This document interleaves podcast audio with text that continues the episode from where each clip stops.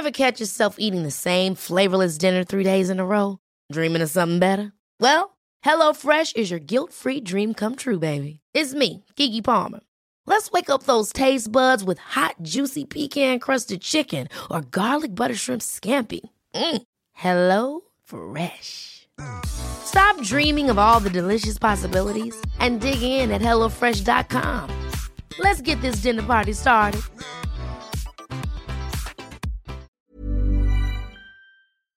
Heraldo Radio 98.5 FM, una estación de Heraldo Media Group, transmitiendo desde Avenida Insurgente Sur 1271, Torre Carrachi, con 100.000 watts de potencia radiada. República H, con Alejandro Cacho. Muy buenas noches, buenas noches, bienvenidos a República H. Son las 8 de la noche en punto, tiempo del centro de la República Mexicana. Saludos a todo el país, a donde llegamos a través de Heraldo Media Group. Y también saludos a quienes nos ven más allá de la frontera con los Estados Unidos. Un enorme gusto que estén con nosotros y tenemos mucha, muchos temas hoy aquí en República H. Yo soy Alejandro Cacho y mire, comenzamos. Comenzamos porque esta noche daremos seguimiento al conflicto que estalló ayer en la Universidad de las Américas Puebla, que fue tomada por fuerzas del gobierno del estado porque hoy los estudiantes se manifestaron y entregaron un pliego petitorio a las autoridades de Puebla. ¿Qué quieren los estudiantes? ¿Qué exige la comunidad universitaria? Más adelante, los detalles en voz de los protagonistas, de algunos, porque del lado del gobierno poblano dicen que ellos no tienen nada que ver, pero quien actuó fue la policía de Puebla y a una petición judicial de un órgano que cambió el patronato de la universidad arbitrariamente y ese órgano depende del gobierno de Puebla. Estaremos hablando de eso. Estará con nosotros una de las grandes protagonistas de las elecciones recientes del pasado 6 de junio. Platicaremos con ella de cuando era candidata, platicamos con ella cuando era candidata y ahora nos visita aquí en el estudio la gobernadora Marina del Pilar Ávila, que es la gobernadora electa de Baja California, para conversar sobre los retos que va a enfrentar al asumir ese cargo. ¿Cómo recibe el gobierno de Baja California? ¿Cuáles son sus planes? Ya está trabajando en el diseño de sus primeras secciones de gobierno. Marina del Pilar Ávila, gobernadora electa de Baja California, con nosotros aquí en el estudio de República H. También vaya regalazo en Zacatecas. Ustedes que nos escuchan en Zacatecas, esto les interesa porque esto lo pagaron usted que me escucha de su bolsa, de sus impuestos. Porque el gobierno, el gobernador Alejandro Tello, pues después de que perdió la elección, se puso generoso. Le entró el síndrome de Santa Claus y autorizó un jugoso bono sexenal para sus colaboradores más cercanos. Esto, con esto, las cuentas públicas de Zacatecas podrían quedar más limitadas de lo que ya están o no. Hablaremos de esto, por supuesto, también aquí en República H. Y claro, con nosotros también esta noche. Sofía García, ¿cómo estás, Sofía? ¿Cómo estás, Alejandro? Me da mucho gusto saludarte a ti y también a todos quienes nos escuchan a través del Heraldo Radio. Y es que bien lo dices, son muchos los temas que hoy vamos a platicar aquí. Hablando de las finanzas, tú ya lo decías de Zacatecas, vamos a ver cómo le fue en general al gobierno federal y a los diferentes estados de la República en esta cuenta que ya se entregó el día de hoy de parte de la Auditoría Superior de la Federación. Te diré cómo, cómo se dio también un pendiente que teníamos en el Congreso fue esta reunión de la sección instructora en donde el tema principal era el desafuero de dos personajes, uno de ellos acusado por violación a menores, abuso sexual y te diré que pasó de última hora casualmente. Y finalmente te diré y te sorprenderá Alejandro el número de estados que, bueno, de acuerdo a su Congreso ya tienen aprobada la despenalización del el aborto. Veamos de qué se trata. Vamos a darle un recorrido al país en este temor, en este tenor porque tiene mucho que ver con los derechos de las mujeres. De esto y mucho más vamos a platicar más adelante, Alejandro. De acuerdo, Sofi. Bueno, pues tú has venido dando seguimiento a este tema de los desafueros de estos dos diputados que se supone se iban a resolver hoy. Se supone que se iban a Pero no. resolver. No, Resulta algo pasó. Algo pasó. Ya contaremos. Ya nos contarás más adelante. Gracias, sí. Y bueno, por supuesto, ya sabe que si no saludamos como buena mujer, pues este se ofende. Buenas noches, Sara. Hola, soy Sara. Bienvenidos a República H. Buenas noches, Sofía y Alejandro. Sara nos tiene datos interesantes más adelante acerca de las universidades poblanas. Le voy a dar un dato nada más.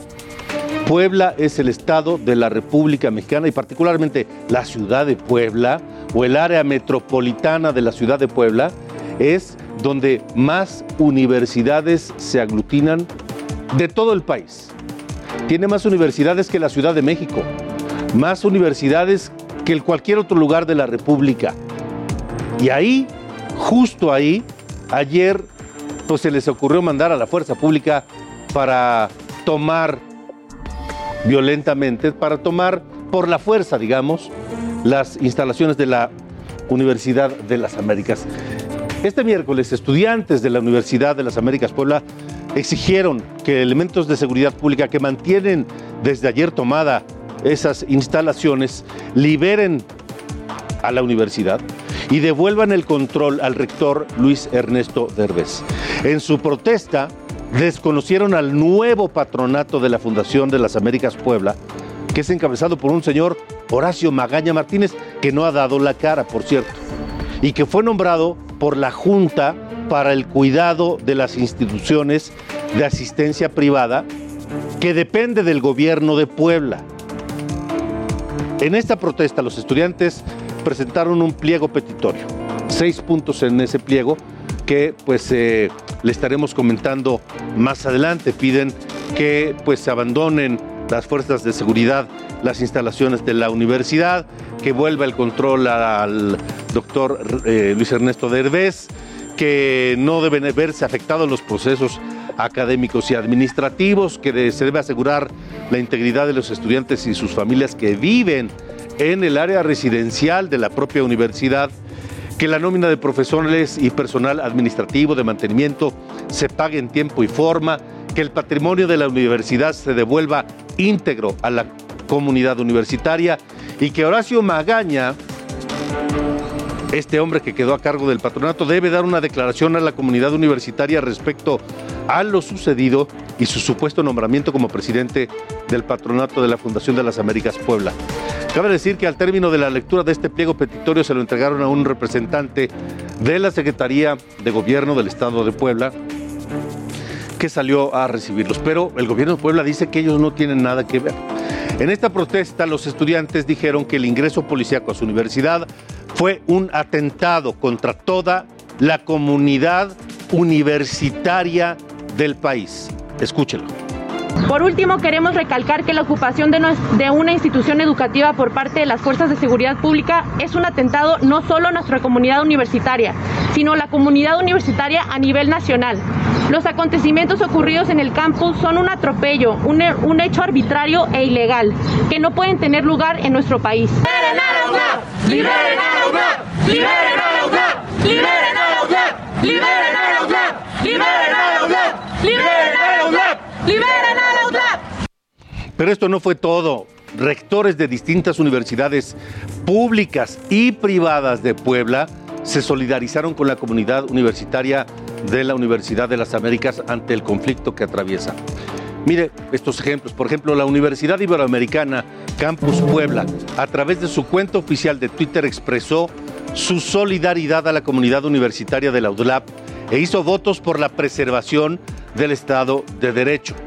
El rector de la UPAEP, Emilio José Baños Ardavín, a través de su cuenta de Twitter, dijo, nuestra solidaridad con la comunidad UDLAP. El corazón de todas las universidades es el encuentro de profesores y estudiantes. Su espíritu trasciende y se sobrepone siempre. El rector de la Universidad Anáhuac Puebla, José Mata, en su cuenta personal de Twitter expresó su solidaridad con la comunidad académica y estudiantil de la UDLAP.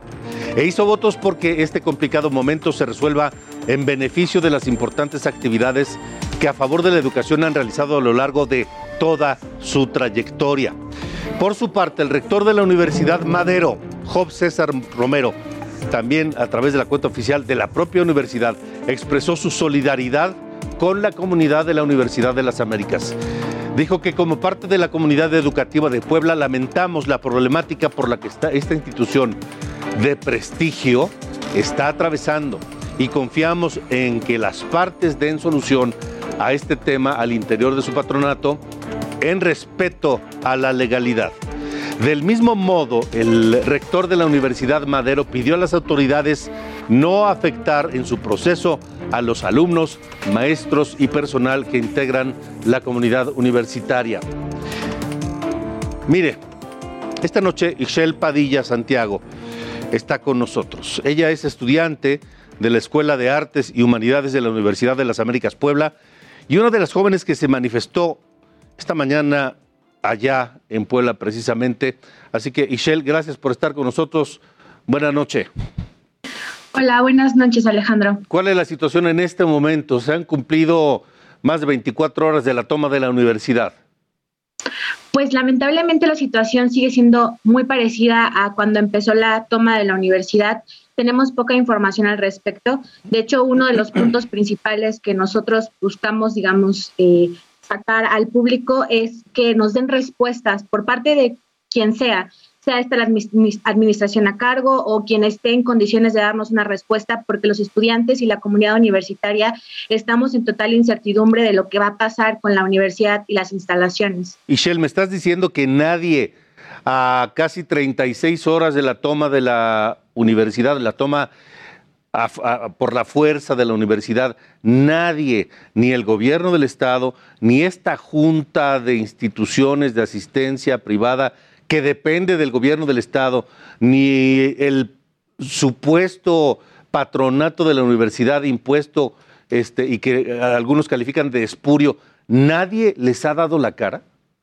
No, la verdad es que las únicas personas que se han comunicado con nosotros como estudiantes es el anterior, eh, digamos, grupo administrativo de la universidad que por medio de los canales oficiales han mandado un poco de información eh, exhortando que van a seguir teniendo clases en línea, pero que por el momento pues todas las actividades están suspendidas en el campus. Sin embargo, ni el gobierno del estado, ni este nuevo patronato, ni nadie que, digamos, pudiera estar involucrado en este caso nos ha dicho nada certero con respecto al caso. Michelle, ustedes como estudiantes entienden qué está pasando. Es decir, antes de que esto ocurriera había, no sé, inquietud, agitación, incertidumbre en la universidad o todo se desarrollaba como siempre ha sido.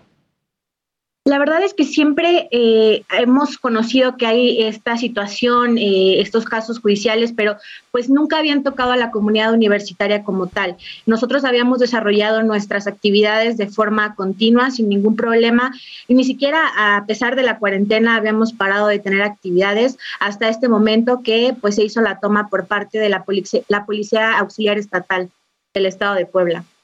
Es decir, todo se desarrollaba, digo, sabían que existía un conflicto legal ahí entre la familia que, integra la fundación, pero nada más. Es decir, no afectaba las actividades de la, de la universidad, que por cierto, hay que decir, por sexto año consecutivo ha ocupado el eh, reconocimiento como la mejor universidad eh, privada de México. Sí, en efecto, nosotros habíamos tenido total control, digamos, eh, en cuestiones habíamos continuado a la perfección con nuestro trabajo académico, administrativo, y pues no, a no ser que eh, desde los hechos de el día de ayer en la mañana, eh, que realmente fue que se detuvo la, la actividad universitaria, es más, el día de hoy se suponía que íbamos a iniciar un nuevo, digamos, curso eh, escolar, eh, verano 2, lo que nosotros conocemos como la parte de verano que se puede cursar, y muchos estudiantes estaban por iniciar sus talleres remediales, que son estos laboratorios y talleres que se están abriendo en la universidad para que las personas que tomaron materias durante la cuarentena puedan ocupar como la parte práctica de sus eh, materias y así a lo mejor complementar eh, sus conocimientos de lo que ya han tomado en semestres pasados. Shell, ustedes como la comunidad eh, estudiantil de la Universidad de las Américas lo que quieren es regresar a clases, que siga todo como estaba antes de la toma de ayer, que el rector Derbez continúe en su cargo, que el patronato siga siendo el mismo. Es decir, ¿eso es lo que piden ustedes?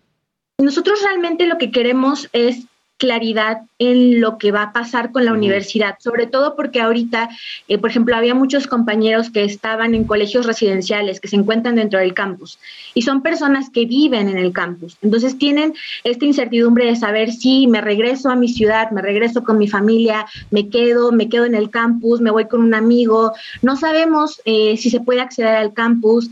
Eh, hoy escuchábamos que personal de mantenimiento pudo entrar a la universidad, pero hasta el momento no hemos tenido reportes de que estudiantes puedan entrar a la universidad. No sabemos, por ejemplo, si hay alumnos que viven en colegios residenciales y que no han podido pasar por sus cosas.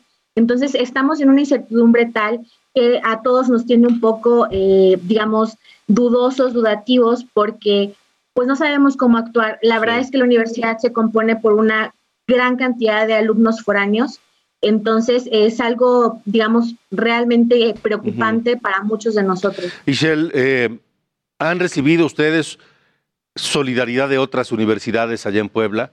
¿Han entrado en contacto con el alumnado de algunas de estas eh, eh, otras universidades? ¿Han hablado de alguna manifestación contando con el apoyo y solidaridad de estudiantes de otras universidades para que se resuelva este conflicto? Eh, sí hemos recibido mucho aliento y mucho apoyo de algunas universidades como la UAP. Eh, varios estudiantes se han acercado a nosotros tratando de ayudar, pero debido a dos cuestiones. Primero, la contingencia sanitaria y la incapacidad o la poca información que tenemos al respecto, no hemos querido organizar nada más grande. Eh, una, primero porque entraron a la universidad fuerzas de seguridad pública armadas y pues obviamente estábamos muy temerosos de que fueran a reaccionar de la forma equivocada. Eh, por lo mismo también queríamos eh, mantenerlo de la forma más pacífica y contenida posible, pero también eh, no tenemos la capacidad todavía de decir, sabes qué, esto esta es la información que hay, esto es lo que podemos hacer. Entonces no sabemos hasta qué punto va a ser útil convocar a más personas de otras universidades, ya que no queremos entorpecer el proceso tampoco. Pero no lo descartan. No, no lo descartamos, sin embargo, tampoco queremos eh, que esto lleve a más confrontaciones. Queremos soluciones y queremos claridad y también queremos eh, tratar de mantenerlo en casa. Hay que decir que la Universidad de las Américas como otras universidades allá en Puebla, recibe estudiantes foráneos, como nos mencionabas hace un momento, de otros lugares de la República, de otros estados, pero también de otros países. Sí, en efecto, hay una gran comunidad de estudiantes extranjeros que, como sabemos, la universidad se caracteriza por recibirlos y por dar estos grandes planes de estudio eh, para extranjeros. Y hasta el momento ellos viven la misma incertidumbre que nosotros. Y es más, creo que viven una incertidumbre peor porque a lo mejor no están al tanto del contexto de toda la situación.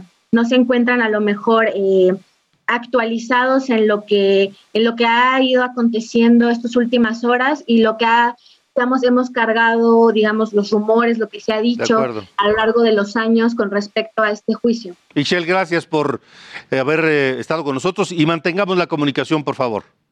Claro que sí, muchísimas gracias por el espacio. Hasta luego. El gobernador Miguel Barbosa se pronunció esta mañana sobre lo ocurrido en la Universidad Autónoma, Universidad de las Américas, Puebla. Esto fue lo que dijo.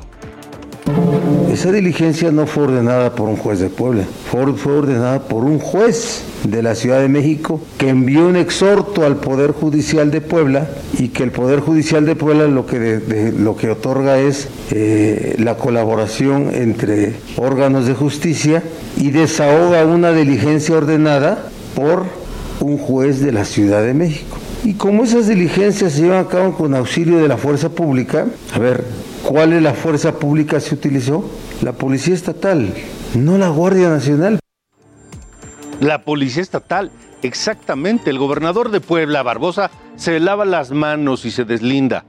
Dice que no le corresponde eh, fijar una posición porque ese es un asunto ajeno. Pero todo lo- el hecho central en esta toma de, la- de las instalaciones es sustituir al patronato anterior de la Universidad de las Américas por uno nuevo. Ese nuevo patronato fue nombrado por la Junta para el Cuidado de las Instituciones de Asistencia Privada del Estado de Puebla, Junta que es un grupo desconcentrado del gobierno de Puebla, o sea, Junta que depende del gobierno de Puebla y que tiene por objeto el cuidado, fomento, desarrollo, vigilancia, asesoría y coordinación de las instituciones de asistencia privada dentro del Estado de Puebla. Pero Puebla no es un Estado cualquiera en materia educativa. Esto puede crecer y mucho. Para saber la importancia de esto, vamos con Sara. Sara, ¿cuántas escuelas de nivel superior, cuántas universidades hay en Puebla? Según el Sistema Nacional de Información Estadística Educativa de la Secretaría de Educación Pública, en Puebla hay 486 escuelas de nivel superior. 486. Ahora, es el, estado que reúne más universidades de todo el país. ¿Cuántos estudiantes universitarios hay en Puebla, Sara? Según el Sistema Nacional de Información Estadística Educativa de la Secretaría de Educación Pública, Puebla tiene una matrícula de 208.825 alumnos en nivel superior. Más de 200 mil estudiantes. De ellos, Sara, ¿cuántos estudiantes de nivel superior en Puebla son foráneos y de, de dónde provienen? Según la Subsecretaría de Educación Superior de la Secretaría de Educación Pública en Puebla hay 70.000 estudiantes foráneos en nivel superior provenientes de Chiapas, Estado de México, Tabasco, Tlaxcala y Veracruz. Eso sin contar los estudiantes del extranjero. Ojo, este asunto puede crecer y se puede convertir en muy peligroso. Estaremos atentos aquí en República H de todo lo que ocurra. Por lo pronto, 8 de la noche con 21 minutos, estamos en República H. Sofía García, tú nos tienes más. Así es, vamos. Esto es República H. Vamos rápidamente con información de último minuto. El Congreso del Estado de Hidalgo aprobó este miércoles, Alejandro, la despenalización del aborto hasta por 12 semanas del embarazo. Esto no debería ser nota. Sin embargo, aunque pareciera increíble, apenas son tres entidades las que han llevado a cabo este trabajo legislativo. Uno es Oaxaca, otro es la Ciudad de México y ahora, bueno, pues Hidalgo. Es decir, México solo se queda en el discurso cuando hablamos de los derechos de las mujeres. Es importante destacar que el aborto inseguro es la cuarta causa de muerte materna en México, en donde además las mujeres continúan siendo criminalizadas por esta causa, de acuerdo a los datos de grupos como Información de Reproducción Elegida, GIRE, que es esta organización que trabaja por los derechos de las mujeres en materia de salud e información. Además, Alejandro México enfrenta una grave problemática de violencia de género, según datos de la Secretaría de Seguridad. En el 2020 se cometieron 967 feminicidios y en los primeros cinco meses del 2021 ye- se ha incrementado el 7.1 con respecto al mismo periodo del año anterior y bueno, pues tan solo de enero a mayo van 423 mujeres quienes han sido asesinadas solamente por razón de género. Así que bueno, pues así los datos y así los temas de los congresos en este tema. Pero vámonos a otros temas rápidamente. La Auditoría Superior de la Federación entregó la primera parte de la revisión de la cuenta pública 2020 en una reunión virtual. David Colmenares, titular de la auditoría, entregó la primera parte de los informes individuales de la cuenta pública 2020 y destacan hasta hoy 37 promociones de responsabilidad administrativa sancionatoria. ¿Y qué crees? Pues de última hora, Alejandro, ya lo decíamos al inicio de este espacio, la sección instructora de la Cámara de Diputados suspendió la reunión prevista para hoy para dar salida justo al tema del desafuero de Saúl Huerta por acusaciones de abuso sexual y violación a menores de edad, así como el de Mauricio Toledo, exdelegado de Coyoacán por presunto enriquecimiento ilícito. Se suspendió por la falta de quórum. O sea, de los cuatro integrantes de esta comisión faltaron dos. Uno es Claudia Pastor, que es del PRI, y María del Carmen Bernal, que es del PT, del mismo partido que justamente Mauricio Toledo. Así las cosas en este tema, Alejandro. De vergüenza, ¿eh? De vergüenza eso que nos estás comentando, Sofía, porque eh, pues ya se va a acabar la legislatura. De cualquier manera, estos dos diputados perderán fuero y tendrán que responder por las acusaciones en su contra, pero quien va a verse muy mal es la propia Cámara de Diputados. Así es. Como encubridora. Claro, porque no tenían por qué hacerlo. Les falta un mes, como dices, un mes para que se acabe esta, esta legislatura y pudieron haber hecho la diferencia. Sí, por supuesto. Por lo menos guardar la dignidad de la Cámara de Diputados. Así es. Sin solapar ni proteger a dos de sus miembros que están acusados de delitos graves. Así es. Gracias, Sofía García. Vamos a ir a un corte, pero al regresar aquí en República H, la gobernadora de electa de Baja California, Marina del Pilar Ávila, en vivo en el estudio.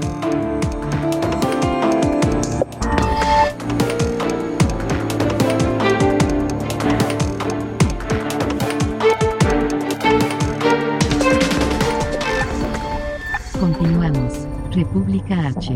Con Alejandro Cacho. Heraldo Radio.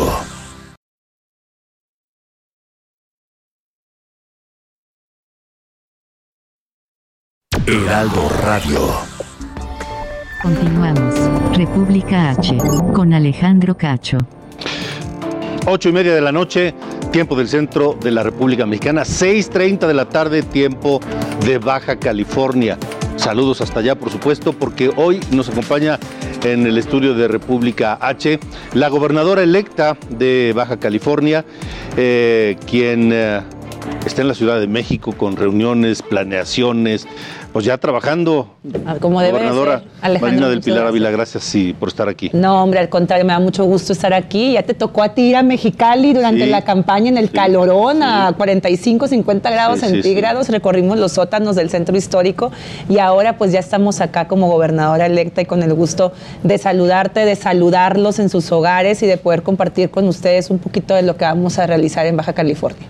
Eh, ¿Se ve igual el escenario, el panorama ahora ya como gobernadora electa? No, bueno, pues siempre hemos sabido y estado conscientes de la gran responsabilidad que implica gobernar un Estado. Y en ese sentido lo hacemos con esa responsabilidad, con ese ánimo de ayudar a nuestro Estado. Yo nací en Baja California, he crecido, me formé, tengo mi familia eh, y amo a mi Estado, por supuesto. Y en ese sentido sé de la gran responsabilidad que tengo con las familias baja californianas y de coordinarnos con el gobierno de México que pues, representa a nuestro presidente de la República, Andrés Manuel López Obrador, para llevar esa transformación de México a cada uno de los rincones de nuestro estado.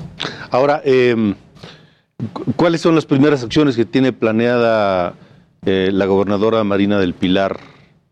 Pues entre ellas, una creo que la más importante sin duda siempre será la referente al tema de seguridad, Alejandro. Queremos firmar una nueva cruzada en materia de seguridad en nuestro estado, en lo cual vamos a integrar también organismos de la sociedad civil a que participen en las estrategias, en la elaboración de perfiles, en la designación también de perfiles en áreas de seguridad pública, que podamos incluir a la ciudadanía, a las comunidades, pues a estos temas tan importantes. ¿no? Al final todos queremos vivir en una ciudad, en un país, en un estado con tranquilidad, con paz.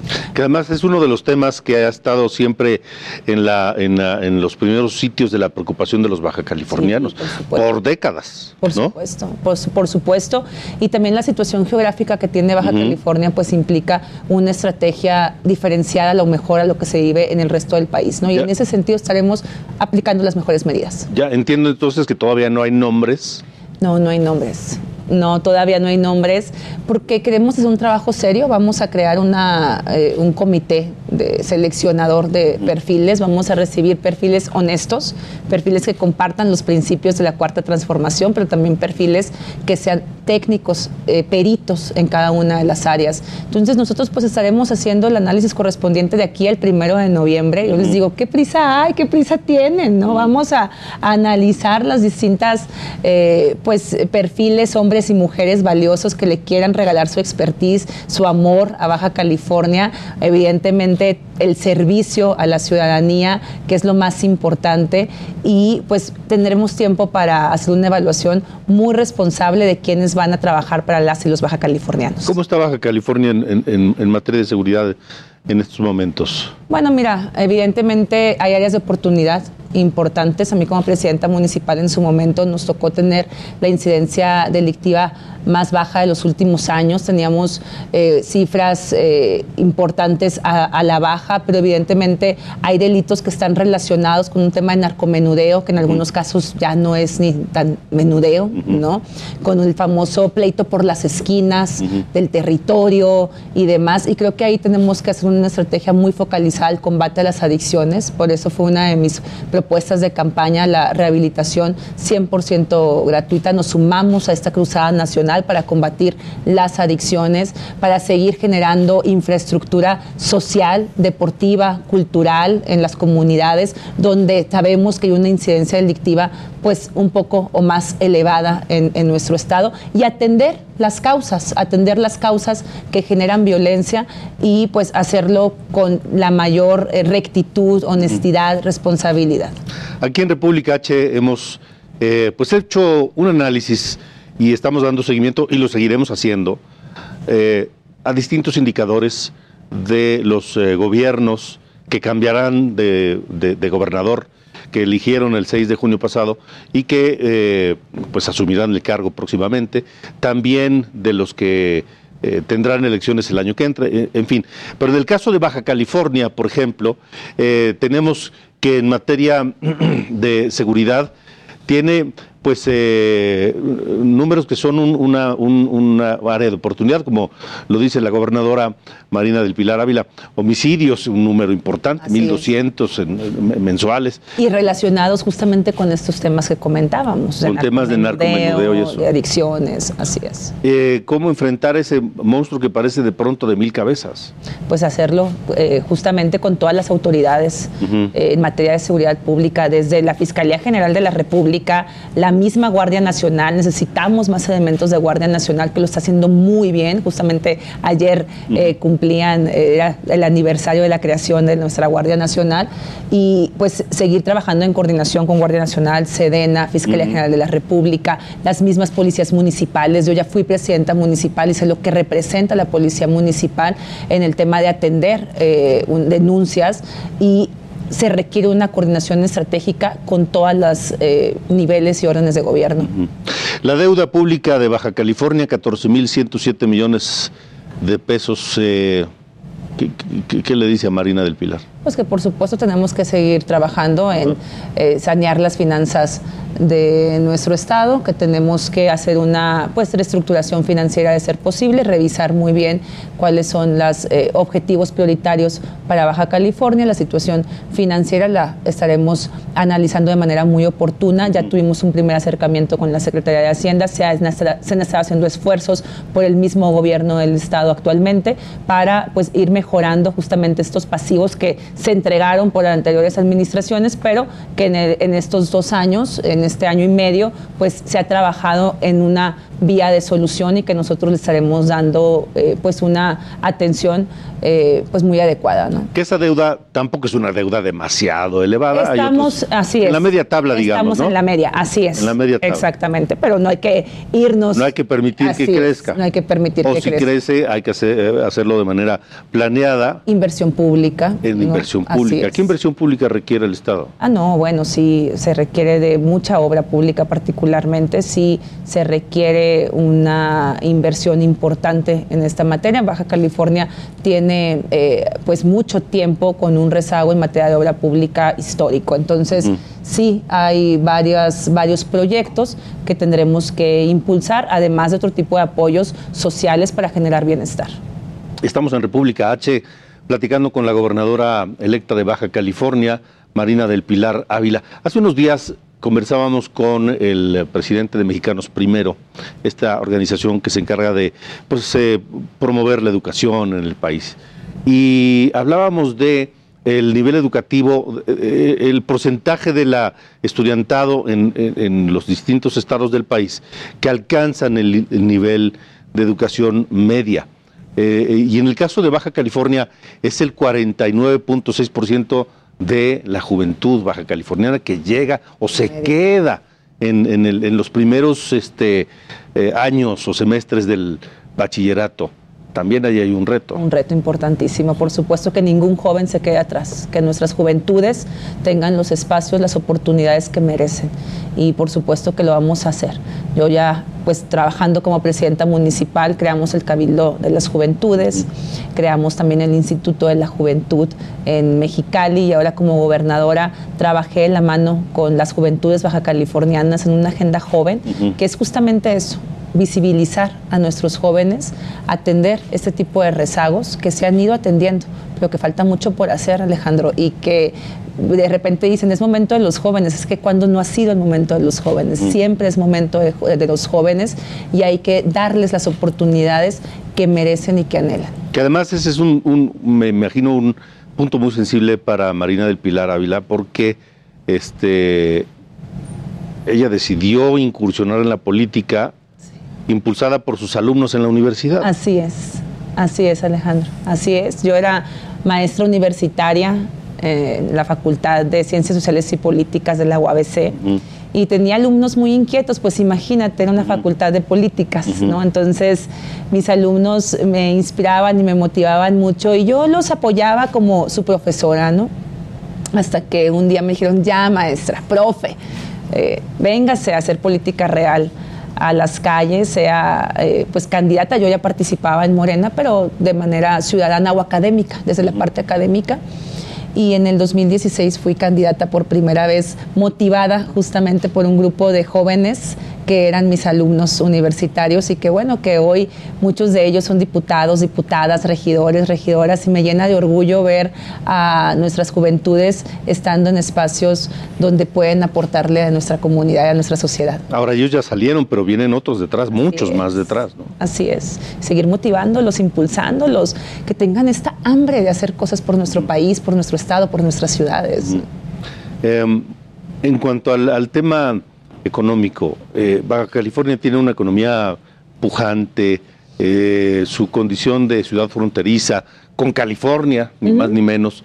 eh, Con le- Arizona también. Con una Arizona una parte, sí. Así es. A unos, yo diría, a unos metros de Yuma, que ah, qué calor hace ahí. Así es. Este, pero Es que desierto. es desierto. Dicen que es el desierto más caliente de los Estados Unidos. Así es. El de Yuma, que está que a, a 20 minutos de Mexicali. A 20 minutos, así es.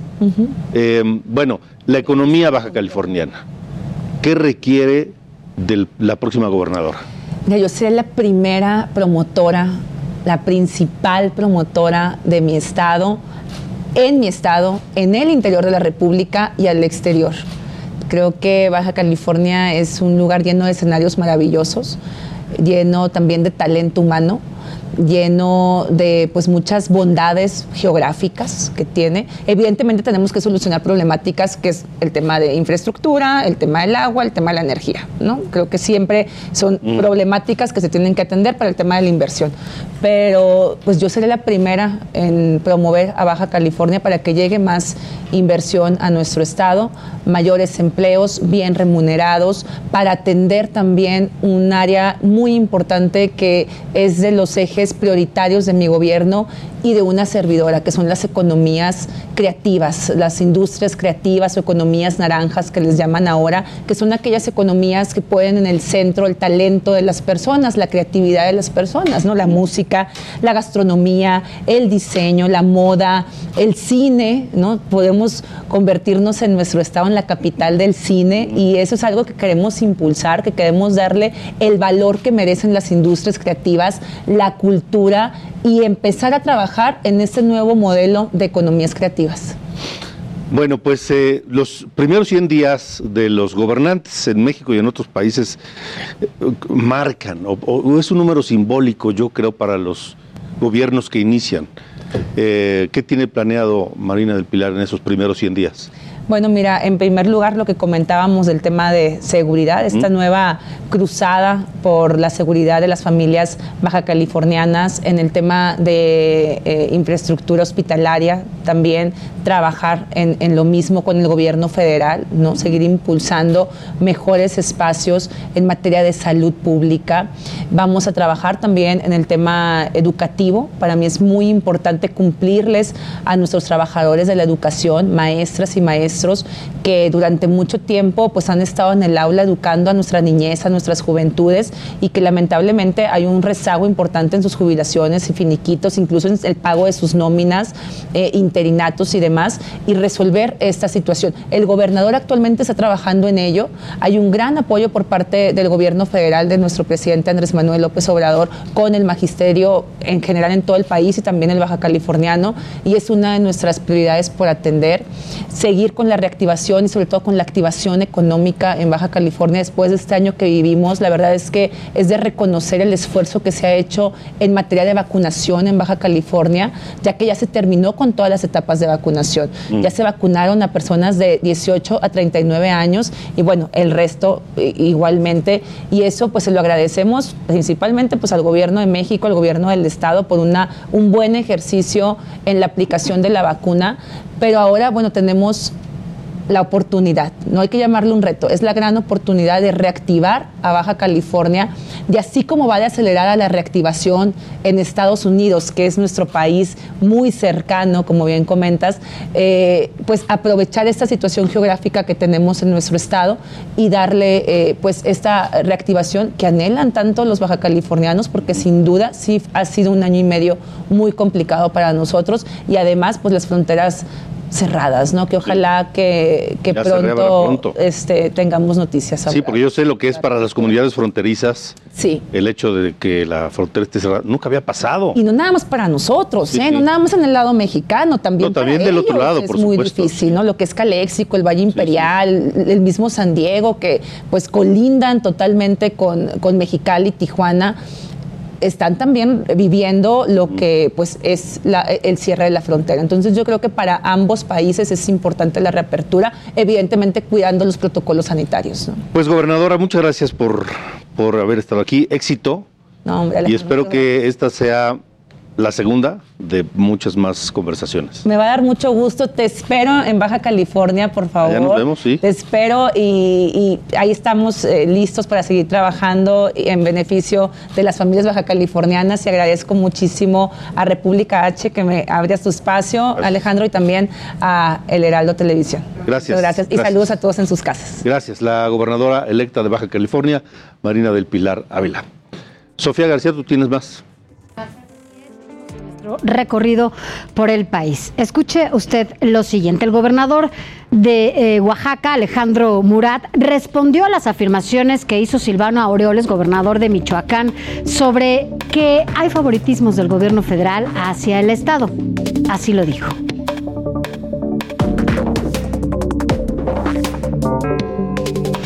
Bueno, yo lo que le diría a mi amigo gobernador de Michoacán es que en Oaxaca no ha- hacemos política, no politiquería. Pero con mucho gusto le mando el manual para que no tenga que hacer este, horas de espera afuera del Palacio Nacional. Muchas gracias. Y en más información, familiares de niños y pacientes con cáncer en Acapulco protestaron para pedir solución inmediata al desabasto de medicamentos oncológicos. Exigieron al presidente de México, Andrés Manuel López Obrador, destinar los recursos eh, previstos para la consulta contra eh, expresidentes hacia la compra de medicinas. Y a propósito, padres y madres de pacientes con cáncer también protestaron en el Monumento a la Patria de Mérida. Exigieron el desabasto de o el abasto de medicamentos y también recalcaron al gobierno federal que no son golpistas, sino que únicamente quieren quimioterapias para sus hijos e hijas. Aclararon que este problema empezó desde antes de la pandemia y expresaron que se sienten tristes y frustrados por la falta de atención. Y en entrevista para el Heraldo de México, en el Heraldo Televisión, el director general del ISTE, Luis Antonio Ramírez Pineda, afirmó que el desabasto de medicamentos oncológicos estará resuelto en cuestión de días. Aquí sus palabras. Iba a decir, es cuestión de cuánto tiempo, ¿no? Porque de verdad la gente está desesperada. Hay diferente tipo de medicamentos. Hay medicamentos que son mucho más fáciles de, de adquirir, hay otros que tienen otro grado de complejidad porque hay ciertos insumos que también están escasos en el mundo para ciertos tratamientos. Eh, yo te puedo ahorita decir que uno de los temas que, que está ya muy resuelto, que es un asunto nada más de días, es el tema de precisamente de cáncer donde, donde se tuvo dificultades porque en otros países no se produjeron la cantidad que se quería, pero yo, yo estoy casi seguro que ese es un asunto nada más de días. Hasta aquí la información en este segundo recorrido por el país. Alejandro, regreso. Gracias. Gracias, Sofía. Mire, al gobernador de Zacatecas, Alejandro Tello, pues eh, antes de irse, autorizó un bono extraordinario de fin de sexenio que va de entre 300 mil a 500 mil pesos para cada uno de sus colaboradores cercanos, secretarios, subsecretarios y directores generales de su gobierno, según se publicó en el diario oficial del gobierno del estado de Zacatecas. En este acuerdo se establece que este bono será pagado hasta en tres exhibiciones vía nómina con fecha límite al 11 de septiembre de este año, es decir, un día antes de que tome protesta el nuevo gobernador, David Monreal.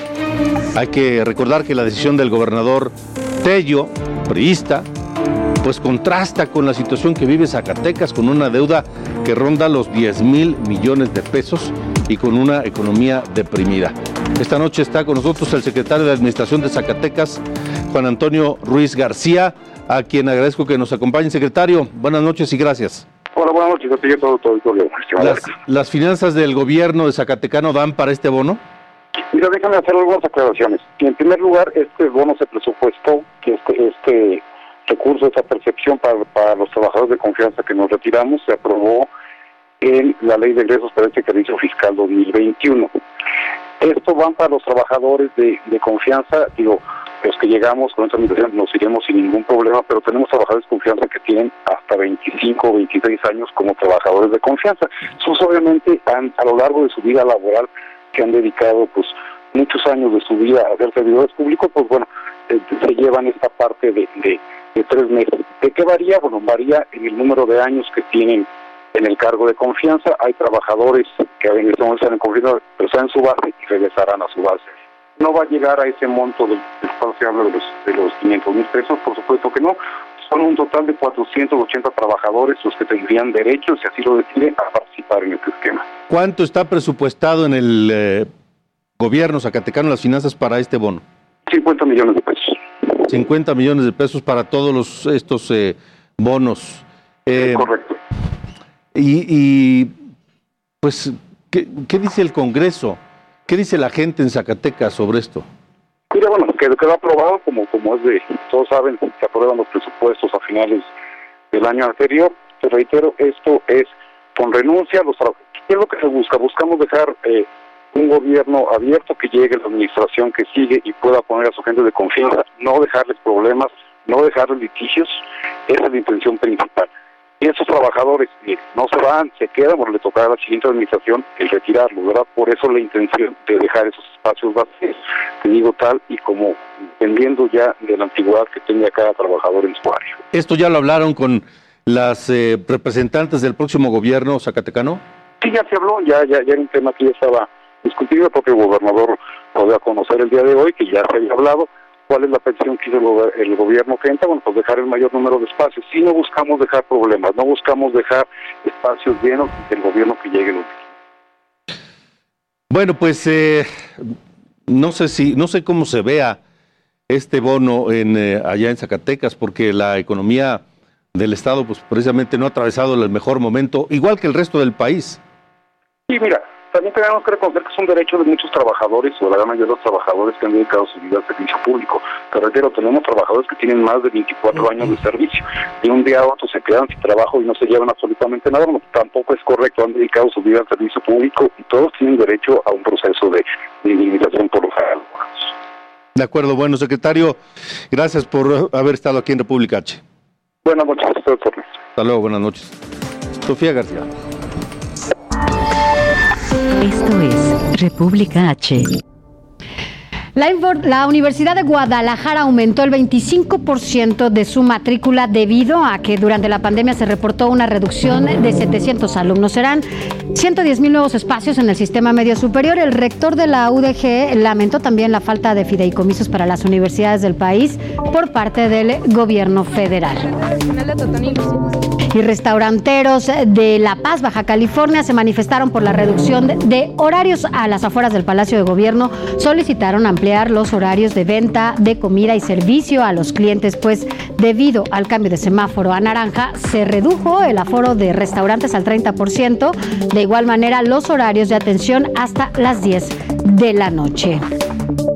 Y también allá en Baja California Sur, la depresión tropical Enrique dejó a tres poblados sin energía eléctrica, así lo informó Protección Civil del Estado. La Secretaría de Comunicaciones y Transportes informó que había saldo blanco y el cierre de los puertos de La Paz, San José del Cabo, Los Barriles, Loreto y San Carlos.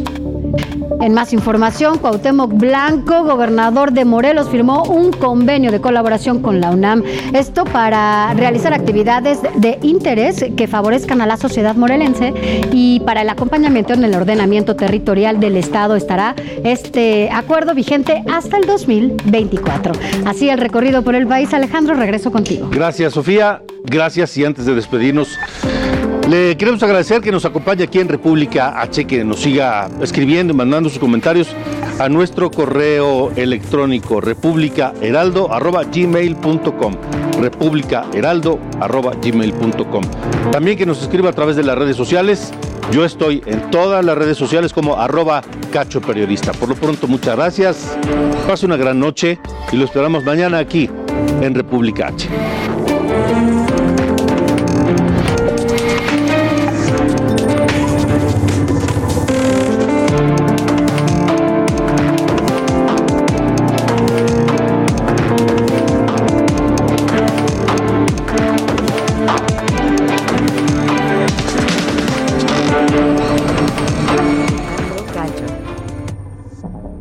Heraldo Radio, la H que sí suena y ahora también se escucha. Ever catch yourself eating the same flavorless dinner three days in a row? Dreaming of something better? Well, HelloFresh is your guilt-free dream come true, baby. It's me, Kiki Palmer. Let's wake up those taste buds with hot, juicy pecan-crusted chicken or garlic butter shrimp scampi. Mm. Hello Fresh. Stop dreaming of all the delicious possibilities and dig in at HelloFresh.com. Let's get this dinner party started.